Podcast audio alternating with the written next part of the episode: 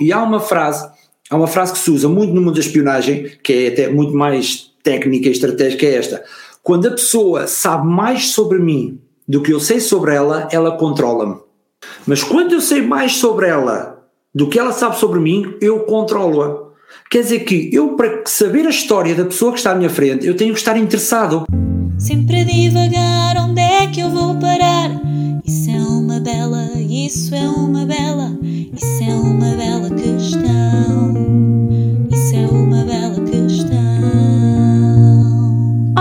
Bem-vindos a mais um episódio do podcast Bela Questão. Meu nome é Amália Carvalho, o podcast fala sobre inteligência emocional, desenvolvimento pessoal.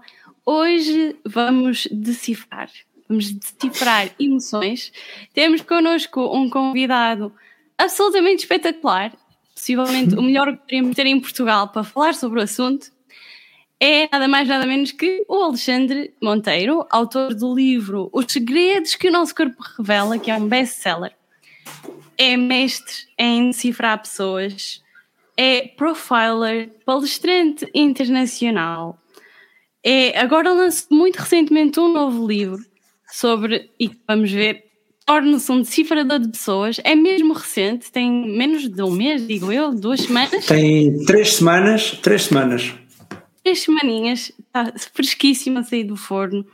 É coach de atletas de alta competição, negociadores, líderes, é pai, é marido. Hum é um entusiasta por emoções, por conhecer pessoas, por falar com pessoas, por partilhar conhecimento e é mesmo uma honra muito, muito grande poder estar aqui ter esta oportunidade de fazer belas questões. Então, muito bem-vindo, Alexandre. Muito obrigado, Amália. Obrigado. Para mim é um gosto enorme estar a partilhar e a traumatizar pessoas. Eh, quem me conhece já sabe que eu sou fã de traumatizar pessoas e poder ajudar pessoas. Por isso, muito obrigado por me ajudar nesta minha missão de fazer com que decifrar pessoas seja mais conhecido pelas pessoas e que possa ajudar ainda mais pessoas. Muito obrigado mesmo. Muito obrigada. É engraçado. Eu tive um amigo meu que, fez um dos, dos seus cursos e ele disse que só pela caligrafia que na altura aquilo que descreveu sobre ele bateu tão certo, isto a Ricardo, se estiveres a ouvir, lembrando aqui a tua partida, só pela caligrafia disse ali uns traços de personalidade que bateram certo e ele ficou completamente estupefacto como é que é possível. E eu já disse aqui uma série de coisas em relação ao Alexandre, mas eu gosto sempre de perguntar o que é que faltou ele dizer. Então eu pergunto, antes de mais nada, o que é que faltou dizer sobre o Alexandre? Um apaixonado sou um apaixonado por a vida, sou um apaixonado pelo que faço, sou apaixonado pelas pessoas, porque é isto que me move, é isto, é por isto que eu trabalho, é por isto que eu vivo, é só mesmo decifrar pessoas, ajudar pessoas, mesmo por, por ser apaixonado por este tema. E é giro quando falo do Ricardo, porque em tudo que nós fazemos tem a nossa essência, tudo. Porque o nosso cérebro não é estúpido, é preguiçoso, toda a ação tem uma razão. Então, seja na escrita, seja na forma de vestir, seja na forma de mexer, nós temos lá tudo. O que a boca cala, normalmente o corpo fala. Isso é mesmo verdade. E nós, eu, eu fiz comunicação, então na semiótica aprendemos isso, que tudo tem um significado. E o que eu acho mais fascinante nesta parte de decifrar, de decifrar a comunicação não verbal é que há coisas que são muito óbvias e depois entramos naquele oceano de hum. coisas que são eurecas constantes. Ah, isto é mesmo assim. E, e fascina-me realmente este mundo e contado por alguém que, que vive e respira, só, só nos transporta, não é? Para, esse, para essa magia e curiosidade. Eu pergunto, de onde surgiu a motivação? Porque eu ouvi o episódio que fez com o Paulo Moreira no podcast, portanto, vão espreitar, está espetacular. E foi desde muito cedo que, que se apaixonou por esta área, não é? Ainda no secundário, se a minha memória não me falha. Até, até um bocadinho antes, até um bocadinho antes, que é aquela questão do super-herói quando nós somos pequenos, não é? Todos nós temos o nosso super-herói ou aquela pessoa que nós admiramos em vez de ser bombeiro, em vez de ser astronauta, em vez de ser jogador de futebol, que não tinha jeito nenhum para, para, para nada disso, qual é o meu herói? O Sherlock Holmes.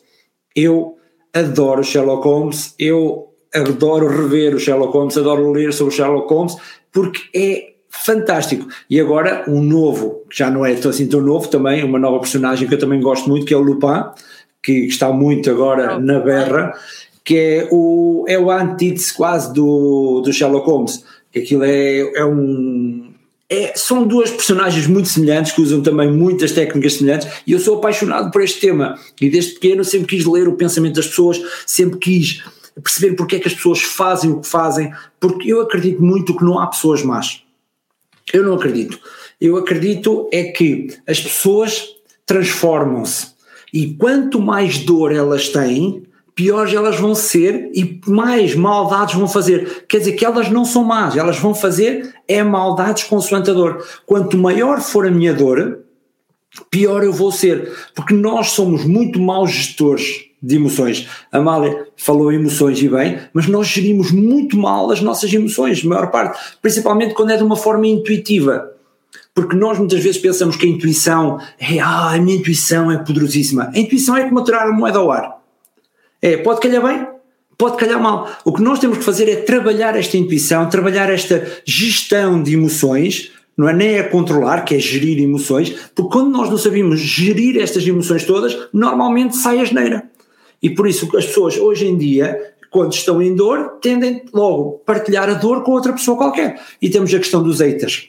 Um, termo, um tema muito falado nas redes, o cyberbullying, não é nada mais, nada menos que pessoas em dor. Quanto mais dor eu tenho, mais eu vou ser mau na rede social. E depois há uma coisa gira que é, normalmente ataco a pessoa que eu admiro. O que é mais giro.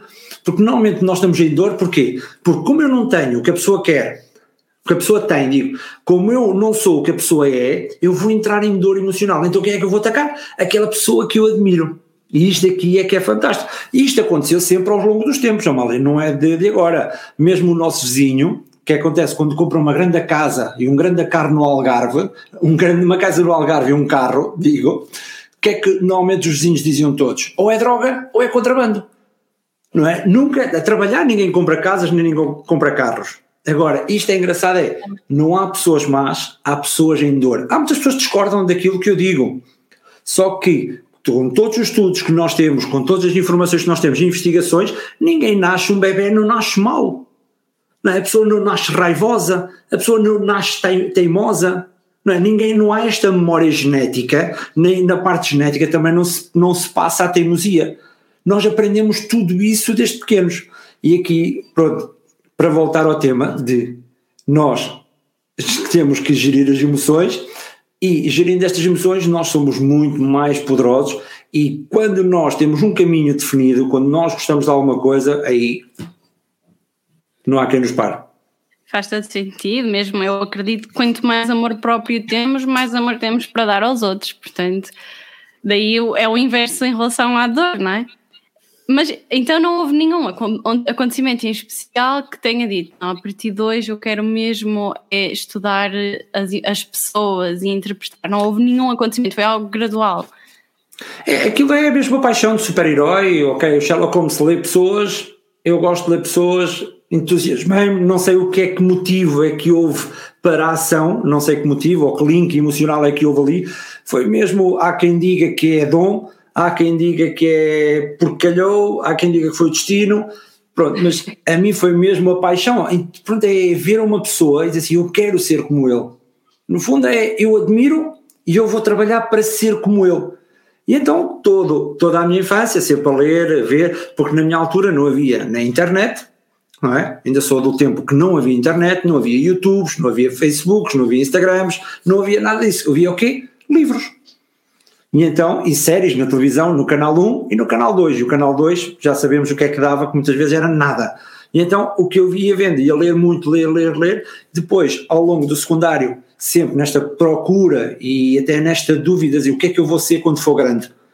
Porque o Sherlock Holmes é, uma, é um produto de ficção, não é? O Sherlock Holmes não existiu. Só que depois da minha investigação, o que é que eu percebi? O Sherlock Holmes foi real.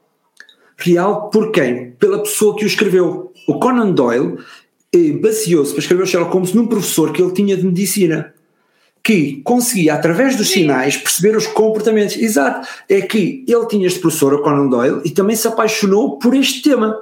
E então, ele é médico, foi médico na altura, o Conan Doyle, mas depois, como não quis seguir a vertente detetive ou a vertente de investigação, começou a escrever sobre Sherlock Holmes, que no fundo era copiar aquilo que o professor dele fazia e transformá-lo para o mundo real. E então quando eu soube isto, ok, então isto pode ser real. E então eu continuo a investigar mais, investigo mais, e depois, o que é que vejo? Que em Portugal não há nada para nós sermos como o Sherlock Holmes. Nós podemos estudar para ser astronautas, podemos ir a um campo de futebol para ser futebolistas, podemos ir a uma escola de teatro para ser atores ou atrizes, podemos isto tudo. Agora, para ser profiler e para ser como Sherlock Holmes, não há nada. Isto é que é um nem grande desafio. Nem, nem a criminologia, porque acaba por não ser bem aquilo que eu faço. Claro que eu baseio-me também na criminologia, na psicologia forense, na psiquiatria, na neurologia, na neuroquímica, na neurobiologia, na antropologia, na terapia, que é isto, todo este conhecimento que eu fui buscar depois lá fora. Agora, cá em Portugal não há. E eu no secundário o que é que eu faço? Ok, agora o que é que eu vou fazer? Se não há nada, que é que eu vou fazer? Vou tirar um curso de gestão. Aqui é que, aqui é, que é tramado, não é? Porque uma pessoa depois acaba por abdicar da paixão porque não tem saídas. E depois os meus pais também diziam: olha, tens que ir para um trabalho seguro. Tem que ser um trabalho seguro. Tu não vais para maluquices, porque quando tu, quando tu tens esses sonhos, isso é tudo maluquices, não é? E as pessoas têm que ser muito. É? Exato, um trabalho a sério, tens que arranjar um trabalho a sério. E até eu fui para a gestão, tanto que a minha licenciatura é de 5 anos são 5 anos de licenciatura, não é? Agora são 3, na altura são 5. Então estou 5 anos a trabalhar, são 5 anos a, a, estudar, começo a trabalhar, não gosto do que faço.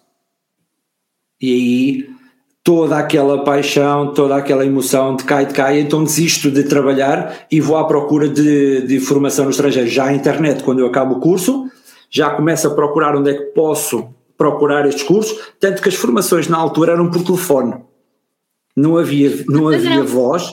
Pensei que eram presenciais. Eram, não, não, na altura aquelas mais simples eram por telefone, que é para nós conhecermos, para aprendermos, a ver se é, se não é. Então era é tudo por telefone, ou então a internet era muito tão, tão lenta, tão lenta que aquilo não havia nada, havia um, os números para ligar e estávamos ali a assistir, ou com os fones, ou qualquer coisa, ou eram gravadas coisas assim, ou enviavam CDs. Naquela altura era tudo assim. E quando eu sinto mesmo que isto é o meu caminho, então é o que eu digo, eu estou disposto a pagar o preço.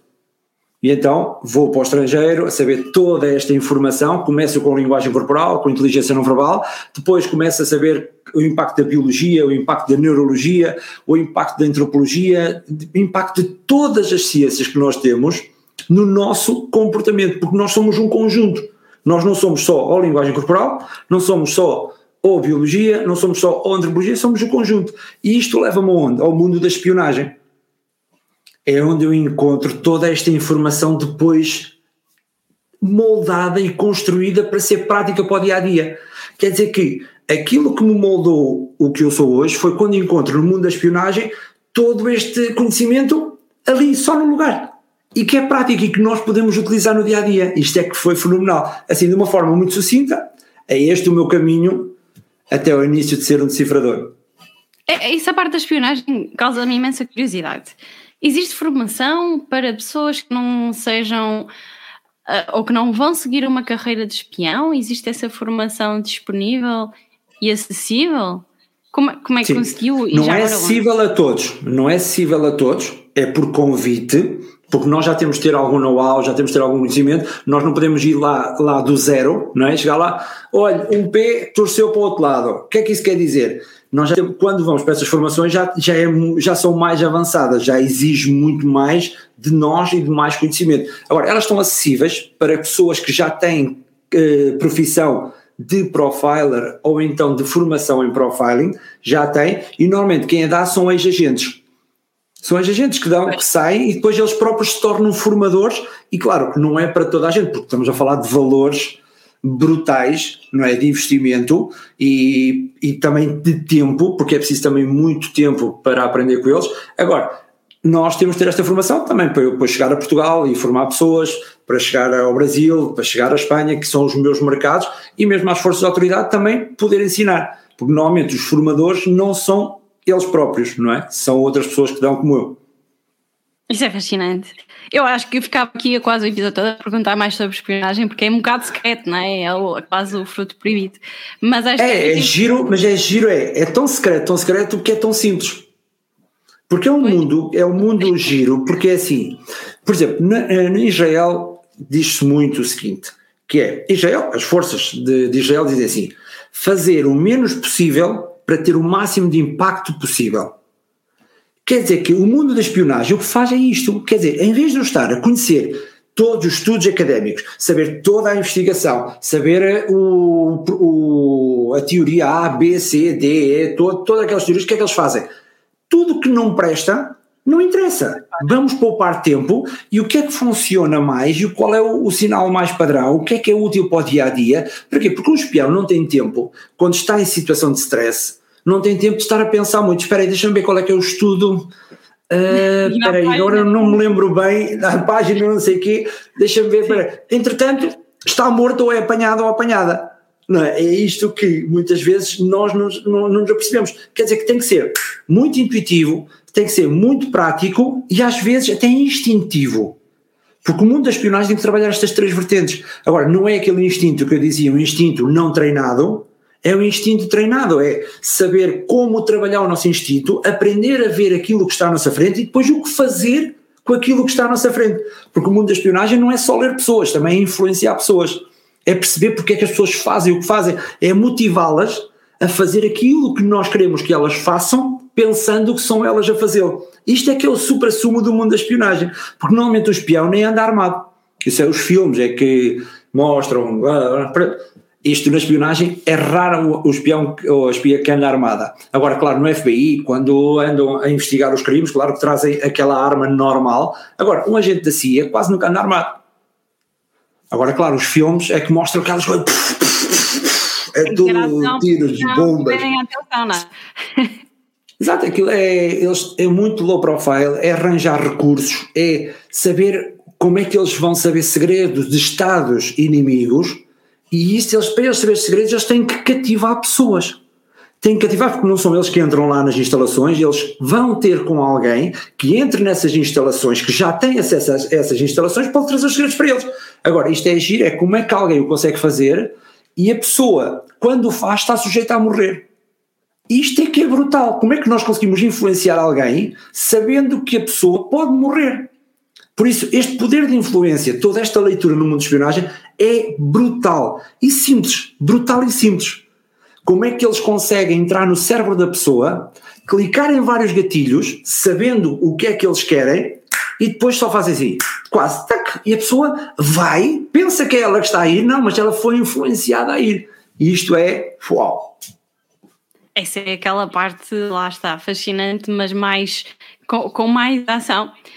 E para quem nos está a ouvir, à partida não será para isso que depois vamos aplicar este conhecimento, será para um dia a dia menos ligado à arte da espionagem.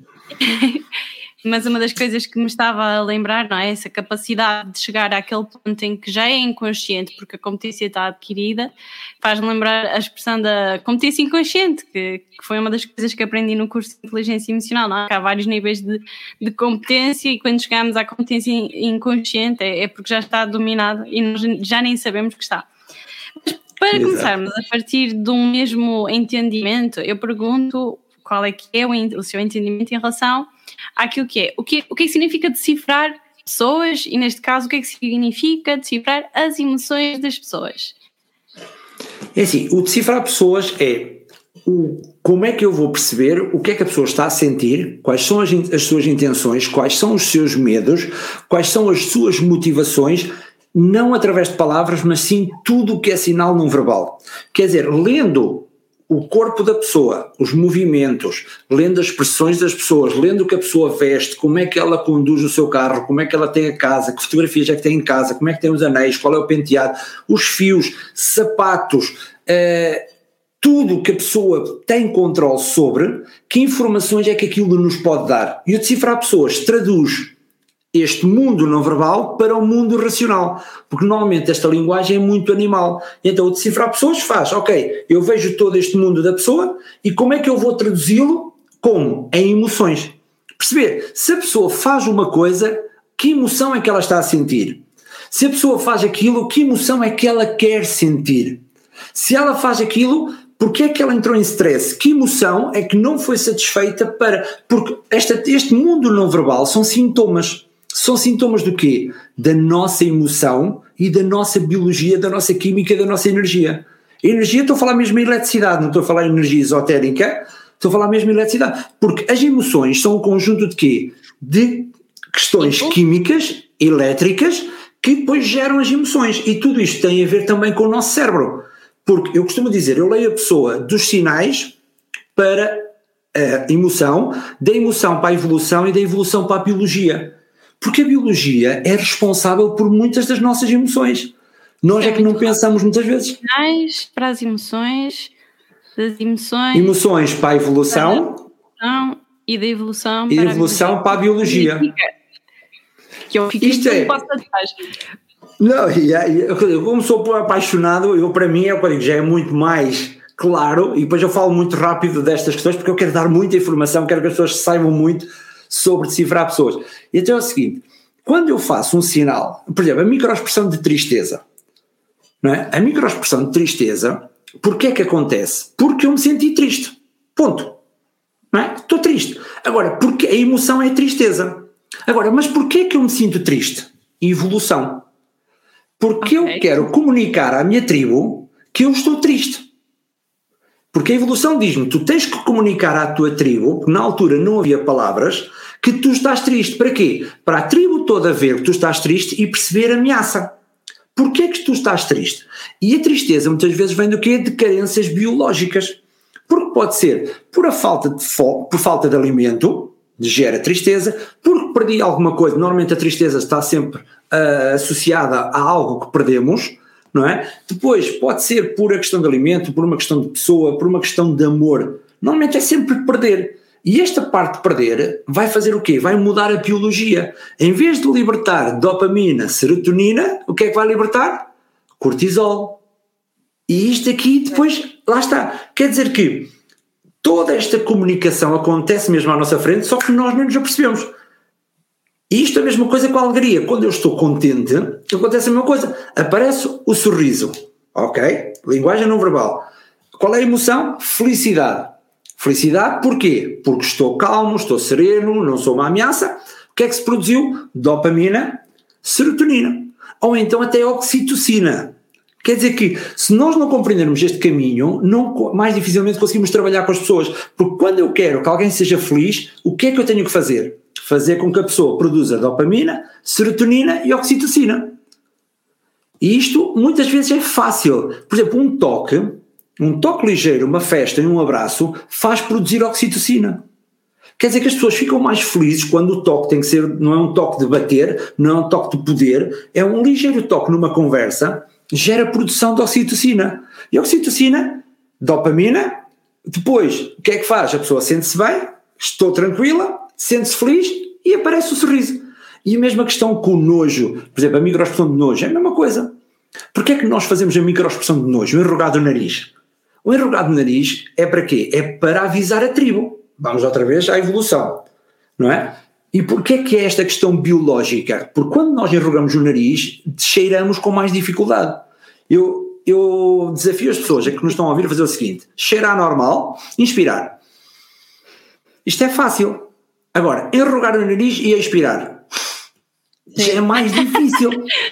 Isto aqui, o que é que acontece? O meu cérebro, a nível de biologia, a nível de eletricidade, o que é que está a dizer? Tapa as fossas nasais para não cheirar aquilo que te faz mal. Por isso é que a microexpressão de nojo aparece quando nós não gostamos de alguma coisa. Por exemplo, quando duas senhoras se encontram e dizem assim: Gostas do meu vestido? E outra, adoro. Adoro, lindo, lindo, lindo, lindo. Para quem não nos está Isto... a ver, aqui o Alexandre é um Guarani.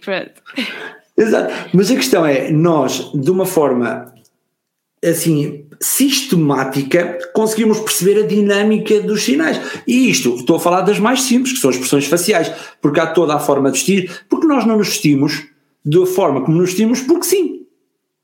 Porque sim. Só quando nós vestimos criança, como... é? Quando alguém nos veste. exato, exato, só aí, e mesmo aí nós fazemos birra. Porque se não nos identificarmos com aquela roupa, nós fazemos birra com o conforto, ou seja com a cor, ou seja com o que for, nós fazemos birra por causa da roupa e nós não gostamos muitas vezes.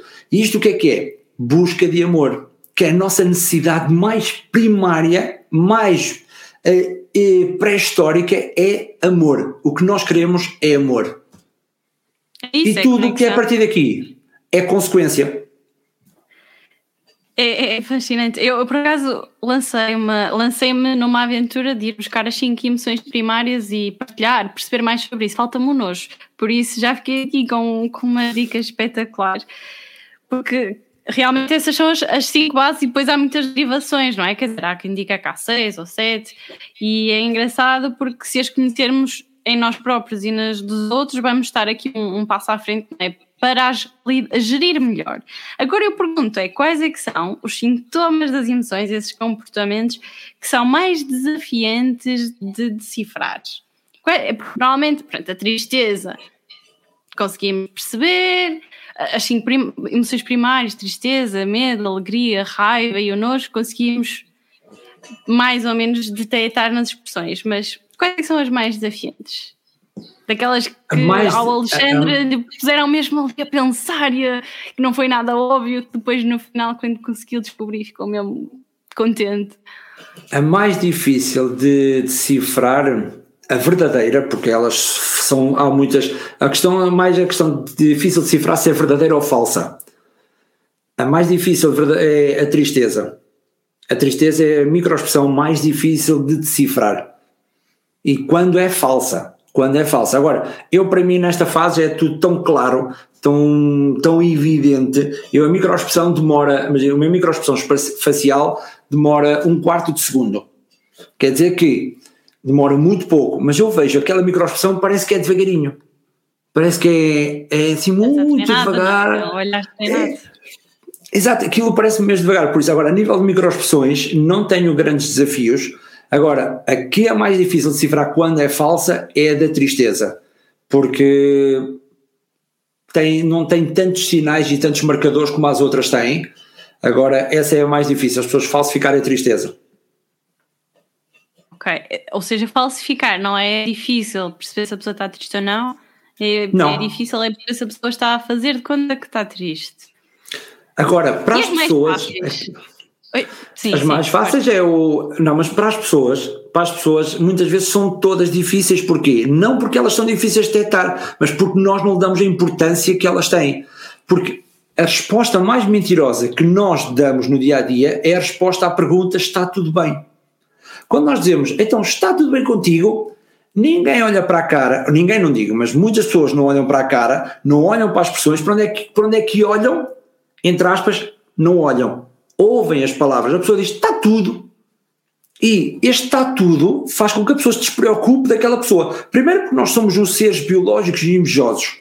Nós estamos mais focados no nosso amor, nas nossas necessidades e estamos mais focados em receber. E quando perguntamos à pessoa está tudo bem, nós já queremos é que esteja tudo bem, que é para não termos trabalho, porque queremos que o amor Se seja para nós. Está... Claro, eu, eu já nem quero estar com essa pessoa. Para que é que perguntei?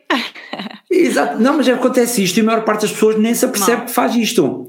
E isto, por isso é que há muitas pessoas em depressão, que os sinais estão lá e as pessoas nem se apercebem. As pessoas falsificam a, a felicidade, falsificam a surpresa, falsificam o bem-estar, falsificam as palavras, só que o corpo mostra como é que a pessoa está a sentir. Mas só que o nosso cérebro, como é preguiçoso, o que é que faz? É muito mais fácil ouvir do que ver.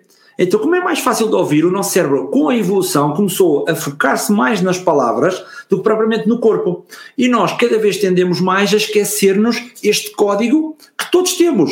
Eu não digo que o sinal A, B ou C é assim, não. O nosso código é que traduz estes sinais assim. Eu só me limito a alertar que, atenção, este sinal está lá, quer dizer isto, já quer dizer isto desde a nossa pré-história, e se tu vires isto, veja a mensagem mais verdadeira da pessoa. Agora, o mais difícil é a chamada cegueira desatenta. Porque nós somos treinados para isso. É para não ter a cegueira desatenta. É para quê? Ok, eu, os sinais estão mesmo à minha frente, mas eu não vou distrair com as palavras. Eu não vou distrair, distrair com as emoções. Por exemplo, o pior inimigo de um decifrador são as emoções. Como assim? Quanto, quanto mais emocional eu estiver ligado à pessoa, pior as decifrador eu sou. As próprias As emoções, quer dizer. A própria pessoa que está a decifrar, sim. Exato. A questão é, isto, eu como decifrador, se eu estiver muito feliz, vou ser pior decifrador. Porque está tudo bem. A pessoa, a nossa pessoa que está à frente, ela está impecável. Quando eu gosto das pessoas, as pessoas vão ter muito mais sinais positivos do que negativos. Porque a natureza e a biologia que é que nos fez? Criou-nos aqui muitas substâncias químicas para nos embebedar. Porque se não criasse isto, nós já tínhamos todos morrido. Porque estas substâncias químicas são feitas para quê? Para reproduzir e sobreviver. Quer dizer, quando eu gosto das pessoas, eu fico bêbado porque liberto oxitocina, dopamina, serotonina e feniltelamina, liberto estas quatro, crio uma bebedeira, para quê? Para eu estar bem com o grupo, com a tribo e para reproduzir também. Porque se não fosse isto, ninguém casava. Ninguém casava, ninguém reproduzia, nem nada. A natureza traz-nos escravos, muitas vezes, dos seus objetivos. Eu ouvi uma vez, que era uma frase espetacular, que é a pior escravatura é aquela que é disfarçada de liberdade. E a natureza é que nos dá esta escravatura disfarçada de liberdade, mas o grande objetivo das nossas emoções é o quê? Sobreviver e reproduzir. E aqui andamos neste. Aqui é a parte polémica, porque depois as pessoas dizem que, ah, mas nós já evoluímos ao ponto de conseguimos perceber que não é só isso. Pode não ser só, Sim. mas ainda faz parte, não é? Do, é, mas vê, uma, vê, uma, vê uma, uma, algo muito. Eu digo normalmente sempre a mesma coisa. Qual é a doença, a não ser o Covid, qual é a doença do século XXI? Chama-se ansiedade. Verdade. A ansiedade, se nós temos tanto controle, tanta gestão sobre o nosso cérebro e sobre a natureza e sobre tudo e mais alguma coisa, porquê é que nós temos ansiedade? Porquê? Porque o nosso cérebro inconsciente toma controle do nosso consciente. Nós andamos muitas vezes a pensar que temos controle sobre o que está a acontecer, mas não temos. Não temos, muitas vezes não temos. Claro que 10% do tempo estamos em controle daquilo que nós decidimos, mas a maior parte não estamos em controle, nem responsável das nossas emoções. Por exemplo, quando eu sinto ciúmes, eu não consigo controlar. Quem é que consegue controlar o ciúme? Ah, espera aí, eu agora se controlo as minhas emoções, porque eu tenho agora um neocórtex, eu tenho agora uma pessoa, pá, isto aqui, agora tenho aqui que eu estudei e consigo controlar. Ninguém consegue controlar os ciúmes. Se eu tenho ciúmes, tenho. Posso ingeri-los interessantes que eu ouvi sobre isso é que normalmente a oxitocina é o que nos faz ligar às outras pessoas e conectar e que as pessoas com níveis altos de oxitocina também são as pessoas que mais ciúmes têm. E a oxitocina ao mesmo tempo que nos torna mais fiéis, também nos torna mais ciumentos. É Sim, engraçado. porque a oxitocina é uma coisa gira, porque a oxitocina, se eu estiver a falar muito, manda-me calar, amor. Nada, nada. Mas oxitocina, qual é o objetivo? Um posso, posso fazer um parênteses? Força. Porque há pouco eu dizia, ah, não sei o quê, perguntaste, está tudo bem, revirar os olhos, e eu gostava só de deixar claro e passar a mensagem que isso não é a prática correta, porque eu tenho a sensação de que fiz isto como se fosse, ah, isto está tudo bem, mas não. E só queria, uma das coisas que eu ia acrescentar nessa altura era a forma que temos na minha opinião, seria perguntar como estás. Se perguntarmos como estás, não é o está tudo bem à espera da resposta. Só fechar este parênteses que eu fiquei a, a, pensar nisso. Eu passei mensagem errada. E agora voltando Não, não, mas aquilo mas é giro. Aqui é já vamos falar da oxitocina, mas daquilo que tu falas também, porque isto está tudo ligado. Que é assim, a maior parte das pessoas faz o revirar de olhos, porque elas estão mais focadas nelas, elas querem amor para elas e elas querem receber. Quando tu vais dar algo que não é bom, as pessoas tendem a ir embora. Por isso é que nós não gostamos de pessoas que se queixam muito. Eu pergunto muitas vezes, aquela pessoa que liga sempre a queixar, normalmente o que é que tu fazes? Não atendes o telefone. Queres sair com ela? Não queres. Nós não gostamos de andar pessoas com pessoas que se queixam, não gostamos de andar pessoas que estão mal. Nós somos programados para três coisas: para seguir um líder, para seguir uma tribo e para estar tranquilos. São estas três coisas. E quem não está bem na tribo, quem se queixa muito, o que é que o nosso cérebro diz? Abandona. Que é o que acontece no, no mundo animal. E aqui, felizmente, é que temos o neocórtex. O neocórtex é que nos dá agora esta escolha de dizer assim: olha, a pessoa por estar mal eu não vou abandonar. Mas se tu reparares, há muitas pessoas que ainda estão em modo primitivo, porque alguém precisa de ajuda, o que é que elas fazem? Fecha. Passam. Elas, alguém precisa de ajuda, opá, eu não posso. Alguém no trabalho, ajudas-me a fazer isto, opá, tenho mais que fazer. Ah não, vais ser melhor que eu. Quando existe ajuda, estudos que mostram que o maior benefício é para quem ajuda, não é para quem é ajudado, em termos da própria sensação de bem-estar que depois proporciona. Mas é que é o reconhecimento. Primeiro, não é? O reconhecimento é isso mesmo. Faz sentido. Voltando aqui à oxitocina, que eu fiz aqui um grande parênteses voltando ali atrás. Primeiro, Porquê é que existe a oxitocina? Qual foi o objetivo da natureza para a oxitocina? Reprodução. Porque quando é que se produz mais oxitocina? É quando a mãe tem o filho. Porque se não houvesse oxitocina, a mãe abandonava o filho.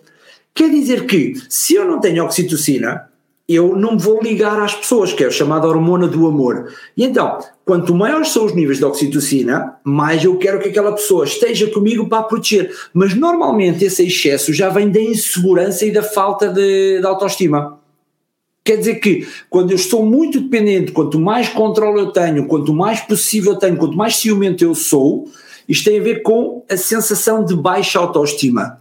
E então, ou falta de amor, e toda esta questão de não pertencer à tribo e de não proteger vai gerar as emoções menos boas, que, que lá está, que são os ciúmes, que, que, são normalmente depois às vezes agressão, são outras coisas que podem acontecer menos boas. E tudo porquê? Porque a natureza faz-nos estas coisas. Agora, às vezes, há sempre desequilíbrios, desequilíbrios, porque esta comunicação é bidirecional. Começa na biologia, vai para a emoção, da emoção gera biologia, a evolução tem impacto na emoção, que depois tem impacto na biologia, só que há aqui uma componente espetacular. A última é sempre a razão. Nunca começamos com a razão. Começamos Sim, sempre com a biologia. Evolutivos, não é? Exato. Porque as pessoas dizem. Conseguimos reagir sim, mais rápido em caso de de emergência, de sobrevivência. Só que hoje em dia já são poucos os riscos que nos deveriam levar a esse limite, não é? E é Sim, muito frustrante. Mas só que são, são, e vemos cada vez mais, porque depois, em tempos de escassez, o nosso cérebro animal ativa muito mais. Quer dizer, quantas pessoas mais que sentem a escassez, mais sentem o perder, mais animais se tornam, menos comportamentos bons elas têm. Por isso é que se costuma dizer, em casa onde não há pão, todos ralham e ninguém tem razão, porque somos todos emocionais. Está tudo emocional. Dos ditados populares. Não, e é giro, é giro eu explicar isto. É espetacular, eu tenho aqui ainda algumas questões que eu quero muito fazer. A primeira que tenho aqui na, na lista é que há uma parte do livro, para quem ainda não leu, fica aqui a sugestão, os segredos que o nosso corpo revela, é o que eu estou a ler neste momento e há uma parte que diz: parecer frágil torna-o não alvo. E esta questão aqui que eu gostava de lançar é qual é que é a linha que separa aquilo que é a fragilidade e a vulnerabilidade. Porque eu falo muito sobre a Brené Brown, não sei se é uma autora que acompanha.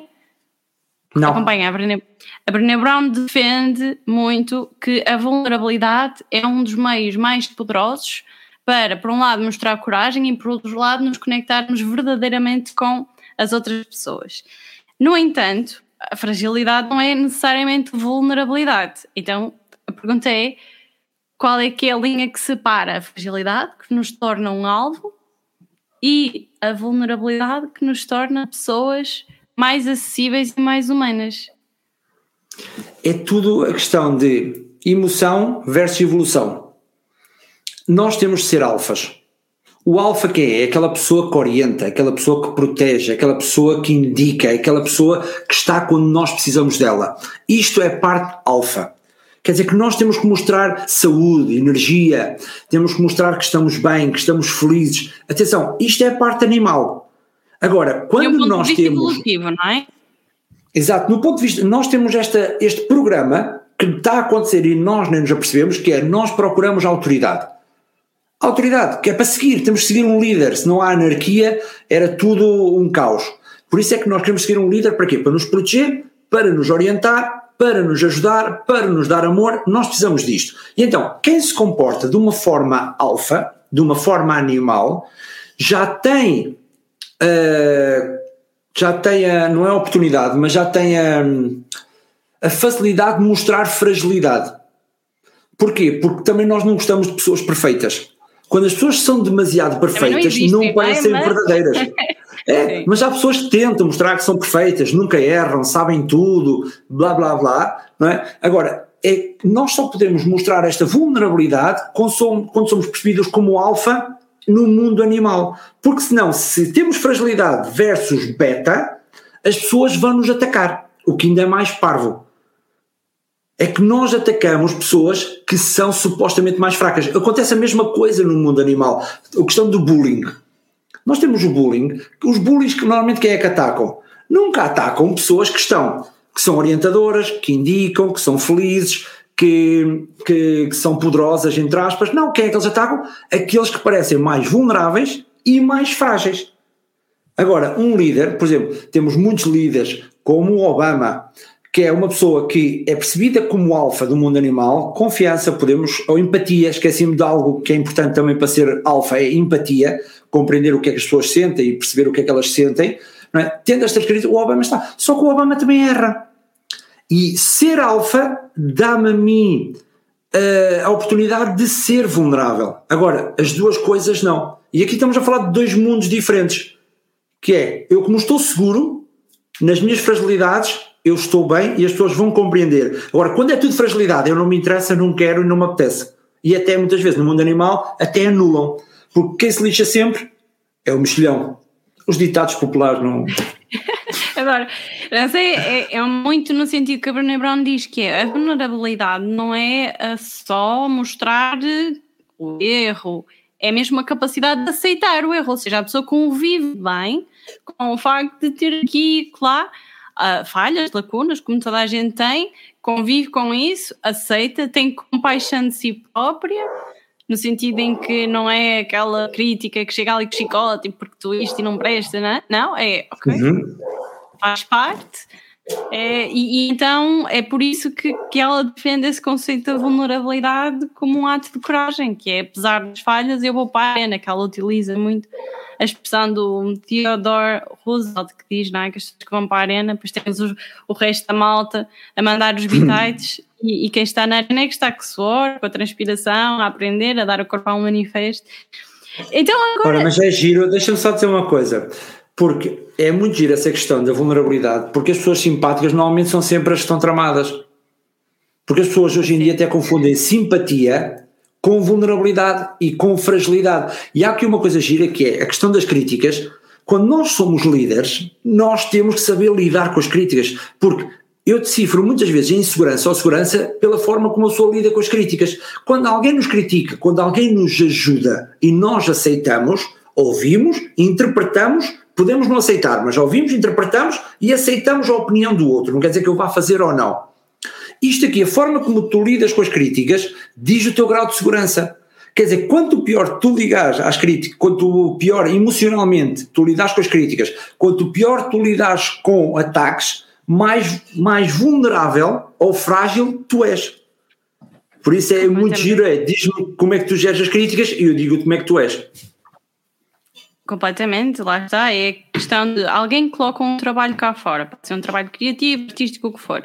E depois há dois tipos de pessoas: aquelas que vão definir-se pelas críticas que fazem ao trabalho, sejam elogios ou não, e aquelas que continuam a ser quem são, independentemente da obra ter sido boa, ter sido má, ter sido excelente. E, e também é um dos aspectos que a Brené Brown fala e, e, que é realmente interessante.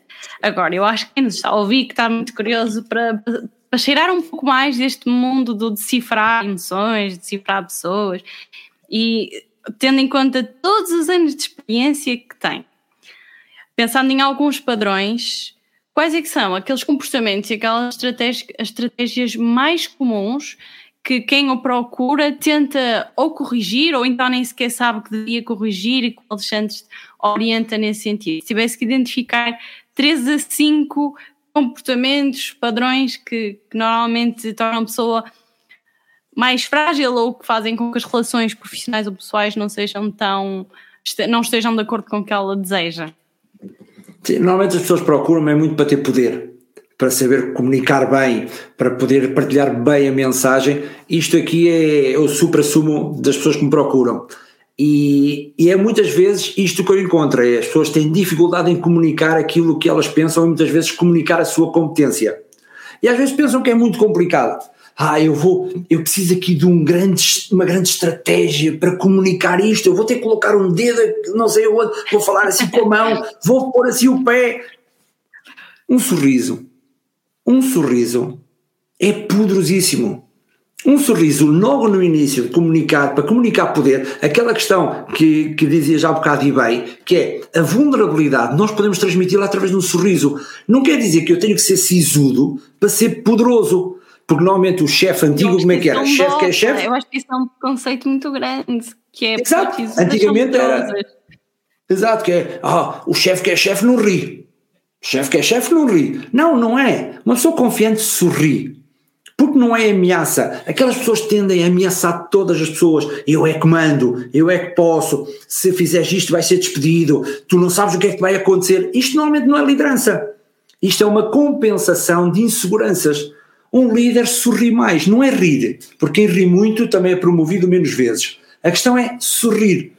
E às vezes as pessoas com os nervos. como não-. Exatamente. Porque há aqueles mitos que é muito riso, pouco siso. A questão é, isto são mitos que as pessoas depois acreditam que é verdade. Atenção, as pessoas acreditam que isto é verdade. E nem é verdade. Não é? É como aquela questão: quem não olha olhos nos olhos está a mentir. Outro mito. Porque os mentirosos até olham mais nos olhos do que propriamente aqueles que não mentem, coitados. Porque quem não olha olhos nos olhos, o que é que é? Baixa autoestima, baixa confiança ou timidez. E as pessoas muitas vezes têm estes comportamentos, interpretam os comportamentos de forma intuitiva e nem se apercebem. E quando as pessoas me procuram, quando eu dou estas coisas muito simples, ok, fogo é só isso? É! Não é, claro, não é só sorrir, não é só olhar. Também é preciso saber falar com as mãos. Falar com as mãos é muito importante. Tanto que a primeira zona para onde nós olhamos quando conhecemos alguém é para as mãos. Quando nós não mostramos as mãos, as pessoas sentem-se ameaçadas. E então são três truques. Agora, quando eu chego, as pessoas chegam para mim, ah, vou trabalhar a comunicação. Então, olha, vais fazer isto, vais fazer aquilo, vais fazer isto. A pessoa, quando chega lá, entra em modo medo, o medo torna-nos estúpidos, e ao ficarmos estúpidos, o nosso processo cognitivo fica pior, porque o sangue vai para as mãos e para as pernas, e depois e já não me lembro de nada, deu-me uma branca. Por isso, se nós complicamos, estamos sempre tramados. Por isso é assim. A coisa mais Agora, extraordinária que eu já ouvi só, completando aqui da, da branca e do stress, que para mim é daquelas situações evolutivas que faz sentido, mas que é inútil, é quando nós ficamos com stress ou com medo, o nosso corpo, para perder peso, por isso é que nós temos problemas de barriga, não é? Ficamos ali aflitos. ah, o nosso corpo ativa que é para perder peso para fugir, não é? Se é para fugir, temos que ir mais leves, e então daí ficarmos com os intestinos ah, ah, num caco. Eu achei extraordinário quando li sobre isso. É um bocado isso, não, Não, é? Do, é- sangue fugir do cérebro para as mãos, quer dizer, não É, porque faz os músculos têm que fugir. mas é tão inútil para nós. E até vai na sequência que nós falámos antes. Nós falámos antes que nós controlamos os nossos comportamentos. Já estamos numa altura que o nosso cérebro está tão evoluído que já controlamos tudo. Mas depois chegamos a uma apresentação em público, aquela questão, ok, e aquela expressão, borramos-nos todos. Não é? A questão de borrar todo, os ditados populares é a mesma coisa, que é, há falta de controle do sistema digestivo e dos intestinos, então as pessoas borram-se todas. A questão, os ditados populares são fantásticos. E aqui tem que ser simples, que nós em medo, nós ficamos menos espertos. Nós em medo ficamos menos inteligentes, a nossa memória é afetada. Por isso, quando nós trabalhamos todo este mundo não verbal, que é para ajudar as pessoas a comunicar, normalmente é para comunicar em situações tensas e de stress. Quando nós complicamos muito, quando saímos para a parte racional, que é aí vais dizer aquela palavra, vais dizer aquilo, as pessoas chegam lá, Zero. Por isso é que tem que ser muito animal, muito intuitivo e tem que ser compreendido. Eu, quando trabalho a linguagem corporal com as minhas pessoas, eu não trabalho a dizer faz isto, isto, isto, isto. O que é que eu digo? Compreende o que é que tens que fazer, compreende porque é que o fazes, porque a linguagem não verbal são sintomas. São sintomas. Aquilo que eu faço com as mãos são sintomas. Quer dizer, o que se passa aqui vai traduzir-se aqui nas minhas mãos ou na minha cara, ou no meu umbigo, ou nos meus pés, ou na minha forma de vestir, ou no meu tipo, no meu tipo de óculos. Quer dizer que tudo o que se passa aqui, tudo que é emocional, biológico e evolucional, tudo o que está aqui, traduz-se aqui em tudo. E isto aqui, claro, se eu trabalhar aqui, tudo muda. Não vamos, é, é muitas vezes assim, ah, ok, eu tenho uma doença, o que é que eu vou dar? Um Benuron. Isto não, não funciona. E muitas vezes nós trabalhamos a linguagem verbal dessa forma temos que ir à origem, porque as pessoas, elas não tremem porque sim. As pessoas não tremem, claro, pode ser frio, ok? Temos sempre esse desafio, pode ser frio, mas é uma pessoa que está numa apresentação, ela treme, não é? Ela não treme porque lhe apetece, é uma origem que de insegurança, de tem medo de morrer, não é? Porque as pessoas quando falam em público têm medo de morrer. E então, como têm medo de morrer, então tremem e ficam menos espertas. Lá está toda a parte que nós realmente não controlamos, mas que eu acho fascinante, por isso é que este projeto e esta minha uh, navegação pelo mundo da inteligência emocional sinto que quanto mais percebemos o porquê, depois mais fácil é restabelecermos o controle. No fundo é isso, não é? Percebermos cognitivamente o que acontece biologicamente. Eu tenho, então, em relação aqui à questão dos, dos comportamentos que mais acaba por corrigir ou, ou fazer com que as pessoas tenham consciência dos mesmos, é, estão, estão muito ligados com a parte da, da liderança e daquela percepção das pessoas enquanto alfas. E, e, e, tem assim algumas características comuns que acaba por ver nas pessoas, agora olhando aqui para o corpo, lá está, eu penso que a expectativa também de quem nos ouve é um bocado perceber qual é, o que é estar na cabeça do Alexandre Monteiro. Ah, aliás, era uma das questões que eu tinha aqui. Se pudéssemos estar durante o próximo minuto na cabeça do Alexandre Monteiro, enquanto analisam a pessoa, uh, o, o que é que seria? Qual é que seria o, o, o filme que nós estaríamos a ver? Primeiro é, olho logo para as mãos, olho logo para as mãos a ver o que é que as mãos fazem, olho para a roupa, para o cabelo, para os olhos, para as rugas, para os lábios, olho para tudo para conseguir traduzir. Quer dizer que estou sempre a olhar para os movimentos dinâmicos para traduzir. Para traduzir o quê? Qual é o amor principal dessa pessoa? O que é que essa pessoa quer? O que é que ela quer mesmo? O amor principal dessa pessoa foi O isso, amor principal, exato. Que é, se a pessoa, eu dou um exemplo, uma pessoa que eu olho para uma pessoa, que não é o caso, vamos olhar para uma pessoa imaginária que, que tem 60 anos, 60 anos, uma senhora com cabelo loiro, que é pintado, com relógio dourado, fios dourados, com cores de amarelo e cores vermelhas, não é? Com os sapatos também mais evidentes, que ela fala muito com as mãos, mexe muito com as mãos e fala mais alto. É, imagina, eu estou a dizer, é isto que eu vejo. O que é que eu consigo ler daqui? Não é só os sinais. Eu tenho que traduzir isto, o que é que esta pessoa quer. Porque se ela não tiver o que ela quer, vai entrar em stress e em dor. E esta pessoa o que é que quer como amor? Admiração. Quer dizer que o amor primário dela é quer ser admirada. Se ela não for admirada, o que é que ela vai fazer? Vai entrar em stress. Se eu não dou admiração, ela não vai gostar de mim. Se eu dou admiração, eu sou o melhor amigo dela.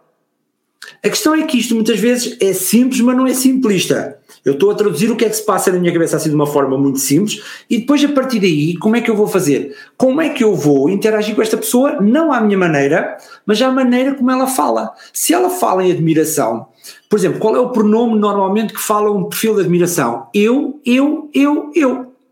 Por isso é que ela vai falar: eu, eu fui de férias não sei aonde, eu fui de férias aqui, eu fiz aquilo, eu tenho uma moto, eu tenho um carro, eu tenho uma casa no Algarve, tenho uma casa no Norte, eu, eu, eu, eu, eu, eu. Na altura que eu começo a dizer eu, Alexandre, tenho isto, o que é que a pessoa diz logo? E eu? E eu que tenho? Porque tem sempre qualquer coisa, até a queixinha na admiração é maior que a nossa. Aí dói-me o dedo. A pessoa da admiração vai dizer: a mim dói-me o braço todo. Porquê? Porque a pessoa da admiração tem uma carência de atenção. Mas é Isto aqui é... Agora aquela Sim. pergunta. Imaginando que não há qualquer tipo de interesse na relação, portanto, não há nenhum interesse financeiro, não há nenhuma permuta a fazer, sabendo que a pessoa é assim e que se quer manter uma relação, deve-se dar essa admiração ou não? Sim, devemos suspender o ego. Eu digo, porquê? Porque o nosso ego, o que é que faz? Muitas vezes é que nós queremos ser maior que o outro. O outro, quando se está a acabar, nós sentimos que nós estamos a ficar inferiorizados. E o nosso ego o que é que diz? Epá, já não estás a ter admiração. Então eu quero sobrepor-me à admiração. Por isso é que há muitas pessoas que discutem. Por isso é que há pessoas que entram em guerra. Porque, ai, eu sou bonita. Nós, em vez de dizermos uau, o que é que nós dizemos? Mas eu também sou. Ah, eu tenho isto. Ah, eu também tenho. Quer dizer, que nós, se quisermos ligar bem com uma pessoa de admiração, nós temos que ser líderes, temos que ser alfas. E um dos comportamentos alfas que nós falámos há bocado é ego, suspender o ego. A questão de parecer vulnerável, olha, e agora não podia encaixar melhor, que é o parecer vulnerável, como tu dizias já há bocado, é isto. Deixa-me admirar o outro. Para que é que eu hei de estar aqui a ser o interessante quando eu posso ser o interessado. Ser interessado mostra vulnerabilidade, mas não retira a liderança. Porque os bons líderes são os bons ouvintes, os bons líderes são os que potenciam os outros. Mas potenciam os outros a que forma? À maneira deles. Se ela quer ser admirada, o que é que eu digo? Uau! Se a pessoa quer ser inteligente, o que é que eu digo? Uau! Porquê é que eu hei de ser mais inteligente que ela? Porquê é que eu hei de ser mais admirada que ela? Quando eu entro nestas guerras, é sinal de insegurança. Quer dizer que, desde a linguagem não verbal até à essência, que é a questão do amor, eu consigo logo perceber que, se eu quiser chatear aquela pessoa, o que é que eu digo? Olha, tu não és nada de especial. Se, a uma pessoa de admiração, se nós temos tu não és nada de especial, tem um inimigo para a vida toda. E se disser isto duas vezes, então desgraçam a pessoa. Faz, Agora, faz sentido. E depois, se uma pessoa é de admiração e a outra também é de admiração, imagina uma interação entre duas pessoas de admiração. O que é que a outra diz? Ela tem a mania. O que é que a outra diz? Ela também tem a mania. E depois, ambas têm a mania, ou ambos têm a mania, e aqui desenvolve-se. E depois o que é que Ai, está? Eu estava a imaginar algo diferente para cá, mas sim, faz Eu estava a imaginar o oposto, que é nenhuma. Ok, eu estava a imaginar o oposto, que é a capacidade de admirar o outro. Ambos. Não tem, não tem. Não tem porque elas precisam do combustível admiração. Quando muitas vezes nós não temos consciência, precisamos deste combustível de admiração, o que acontece? Nós queremos admiração, nós queremos admiração. Por isso é que as pessoas usam mais a cor ouro. Porquê? Porque querem captar mais atenção. Usam cores mais evidentes para captar a atenção. Gesticulam mais, porquê? Porque são mais emocionais e querem captar mais atenção. E o loiro tem a ver com o quê? Com a questão da jovialidade. Porque uma senhora de 60 anos que não é loira natural, quando gosta do loiro é para chamar a atenção, porque o loiro tem a ver com progesterona. Vamos voltar aqui à parte da biologia. E as pessoas tornam-se mais atraentes por causa disso. Isto é um mundo que está tudo ligado. As morenas também têm, só que está associado a este índice. Por isso é que aquelas mulheres que querem ser percebidas como mais sensuais, o que é que fazem? Ou pintam os lábios vermelhos e pintam o cabelo de loiro. Tanto que nós reconhecemos mais pragmatismo, mais profissionalismo às morenas. Agora lá está, os críticos desta vida iam dizer que isso é muito preconceituoso. E é? A biologia não é ideologia. Porque nós estamos a falar de biologia, não estamos a falar de ideologia. Porque a questão dos lábios vermelhos, na parte de biologia, não de ideologia, porque há muitos movimentos que usam a questão dos lábios vermelhos para mostrar o seu poder, para mostrar a sua revolta, para mostrar a sua solidariedade, seja com que causa for. Os lábios vermelhos, qual é a razão dos lábios vermelhos? Quem começa com a indústria dos lábios vermelhos, quem é? É o mundo da maquilhagem para quê? Para tornar as mulheres mais sensuais. No lábio vermelho não começou logo a dizer, ok, vamos defender uma causa, vamos pintar lábios vermelhos. Não vamos. Porquê? Porque quando nós estamos excitados sexualmente, o sangue começa a fluir para os lábios e os lábios ficam mais vermelhos. Quer dizer que as mulheres, quando pintam os lábios vermelhos, ficam mais apelativas sexualmente. Atenção, isto é parvo que eu estou a dizer de uma forma racional. Mas só que, ao reparar, a Marilyn Monroe, um símbolo dos anos, já não sei quanto é que foram, não é? O que acontece? Não sei, também não é. Sim, é não, não ocupo lábios azuis ou lábios verdes não têm o mesmo efeito, não é? Não, tem, tem não tem. Claro, mas não, tem, não quer dizer que a pessoa queira reproduzir ou que queira casalar, não tem nada a ver com isso. A questão é que ela torna-se mais apelativa. É tal como os homens usar bigode. O homem usar bigode também quer ser, ser percebido como mais sexy. Por isso é que há pessoas que usam. Hoje em dia, hoje em dia é mais a questão da barba, mas o bigode também há. Por exemplo, vê a questão do Dom Juan. O Dom Juan tinha o bigodinho. Porquê? Porque os pelos, claro, isso depois passa, depois há a questão do marketing, há a questão da questão. Por exemplo, as mulheres, isto depois já tem tudo, isto nunca mais acaba. Não é? A questão do, dos pelos, o que é que transforma os pelos? É a questão da testosterona. Claro que depois tudo, há, há questão de conceitos de marketing que mudam, como a gordura, a formosura, houve alturas que, que as pessoas mais fortes eram percebidas como mais sexys, mais atraentes, o marketing também ajuda a moldar a forma de nós pensarmos, mas só que a evolução está lá sempre, a evolução está lá sempre, e claro, isto é tudo um conjunto de comportamentos, porque nós não fazemos nada, nada sem querer. Faz todo sentido. Agora, eu só vou fazer mais duas questões assim para, para irmos a, encaminhando a entrevista para o final. E depois íamos fazer então a nossa secção das perguntas mais rápidas, é a roleta das belas questões. Tem uma curiosidade que é de tudo aquilo que aprendeu nos cursos, espionagem, tudo. Qual é que foi assim aquela recordação do momento eureka de género? Que é isto? A coisa mais incrível que alguma vez eh, descobriu? Se o interessado não sejas o interessante. É Eu conheço a história foco- mais ou menos por trás por causa de ter ouvido o, o episódio com o Paulo Moreira, não é? Que é quando regressa toda a atitude. Exato. que. É, há todo, há todo um. Quando nós estamos muito focados em nós, quando estamos muito focados em nós, nós esquecemos da pessoa que está à frente e nós não conseguimos ligar com pessoas quando nós estamos só focados em nós. E aqui a questão é eu saber isto tudo. Nós sabermos, cada um saber o que sabe. Se não for para ajudar o outro, ou para perceber como é que pode ajudar o outro, ou como é que pode eh, orientar o outro, não serve para nada. E as pessoas não vão ligar connosco. E nós, e há uma frase, há uma frase que se usa muito no mundo da espionagem, que é até muito mais técnica e estratégica, é esta. Quando a pessoa sabe mais sobre mim do que eu sei sobre ela, ela controla-me. Mas quando eu sei mais sobre ela do que ela sabe sobre mim, eu controlo-a. Quer dizer que eu, para saber a história da pessoa que está à minha frente, eu tenho que estar interessado. Porque se eu estou em modo interessante, que é eu sou, eu tenho, eu posso, eu é que mando, as pessoas, primeiro, eu só estou a falar sobre mim e a pessoa é que me está a conhecer. Quando ela me conhece mais do que eu conheço a ela, ela aqui tem o poder sobre mim. Por isso é sempre bom ouvir. Porque eu até costumo dizer muitas vezes que há três tipos de surdos. Três tipos de surdos. São os surdos, não é? Porque é uma pista especial, pronto, são especial no sentido de pistas, que é algo que, pronto, tem a ver com, com razões de saúde. Depois, aquelas pessoas que estão sempre a falar, também não ouvem, também são surdas, e as que estão à espera para falar, também são surdas. Porque há muitas pessoas, quando nós estamos a falar, já estão à espera para falar. E isto é giro. Espetacular. Espetacular mesmo. Três tipos de surdos, adorei. Agora, a última questão, que é. A última, não é a última questão, a última destas, desta fase, desta fase da conversa. Agora que estamos no mundo digital, e por exemplo, nós estamos aqui num quadrado, quais é são os grandes desafios de decifrar as emoções das pessoas?